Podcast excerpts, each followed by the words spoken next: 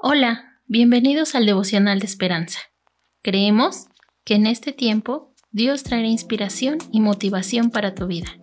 Así que prepárate para un tiempo de intimidad con Dios. 29 de junio. Solo pregunta. El devocional de hoy está basado en Isaías capítulo 65, versículo 24. Y antes que clamen, responderé yo. El autor nos cuenta.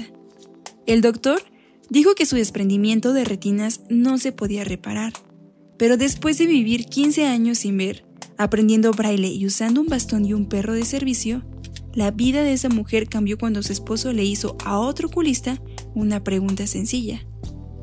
¿Puede ayudarla? La respuesta fue que sí. El médico descubrió que tenía una afección ocular común, cataratas, y se le extrajo del ojo derecho.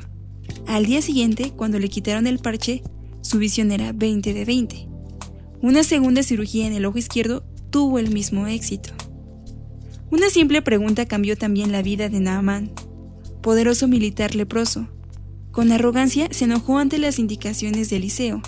Lávate siete veces en el Jordán, y tu carne se te restaurará, y serás limpio. Sin embargo, sus siervos le formularon una pregunta sencilla. Si el profeta te mandara alguna gran cosa, ¿no la harías?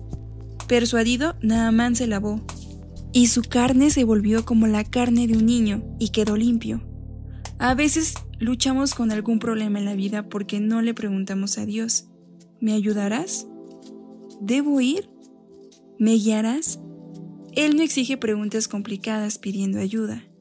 Le prometió a su pueblo, antes que clamen responderé yo.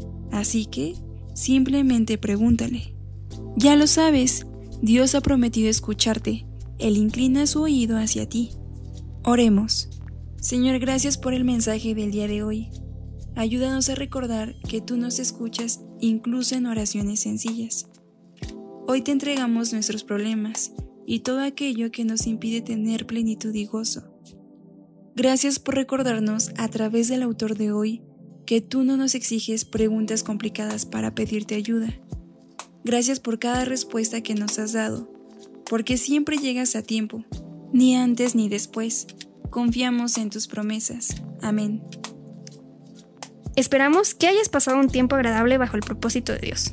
Te invitamos a que puedas compartir este podcast con tus familiares y amigos, para que sea de bendición a su vida. Puedes seguirnos en Facebook, Instagram y YouTube como Esperanza. Hasta mañana.